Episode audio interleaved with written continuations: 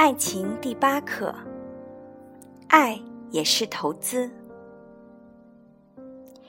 不要以为你的爱是无私的，爱都是一种投资。当你献出你的深情、痴心、忠贞时，你需要的是对方也向你投以激情、钟情和专一。这是场以爱换爱的投资。当阿拉看清这一点时，就会避免以为自己很无私，对方还不领情这样的假委屈，避免问“我爱他，他为什么不爱我”这样的傻问题。你爱他是你的一种投资，他有权利不接受。就好像你要买他的小狗，他可以不卖给你啊。因为只要是投资，就都有回报。每个人在接受别人投资时，都会默默的评估一下，他要的回报我给得了吗？很多人都遇到过来势汹汹的追求者，他们不惜金钱、时间，甚至是自尊，可他们的目的只有一个：索要爱。和索命差不多，当然不能轻易接受了。有女人为了爱的男人，做饭、送饭、陪打球、熬夜，改变穿着，改变性格，单纯无私，但却常常把男人吓跑了。你对他这么好，要他拿什么回报你呢？拿终生专一的爱？还是婚姻？要知道，这两个都是男人最贵的资本呀。有时候，女人的天真无私，反而是一种最有风险的投资。付出一切，而对方反而逃之夭夭了。你以为你是无私的，但在对方看来，你是在用无私交换他最贵的成本，他赔不起呀。所以，阿拉需要学习的是，爱情需要理性的保护，你需要一些投资的眼光。美好而踏实的爱，往往遵循一种规律：小额并逐渐增加的投入，配合稳定平衡的回报。首先，你要评估风险。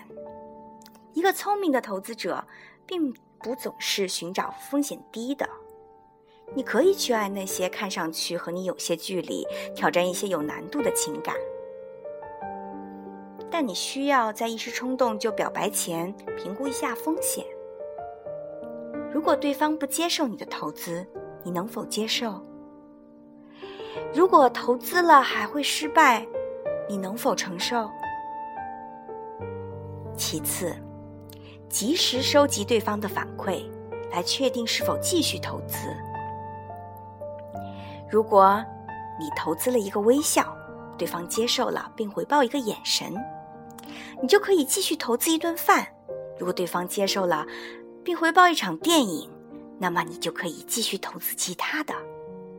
当一项投资的情况不好时，比如对方不接受，或者接受之后他并没有投资。那么你有两种选择：撤回投资，或者冒险买进。无论是放弃还是继续，你都需要控制好你的恐惧、贪婪、不安和失望，因为你在和未知做游戏。你有欲望，也有需要，你不能忽视他们。所以，这些负性的情感都是正常的。你得做好承受的准备，更关键的是，无论这些情感有多糟，你都要把它转化成行动，才能看到其价值。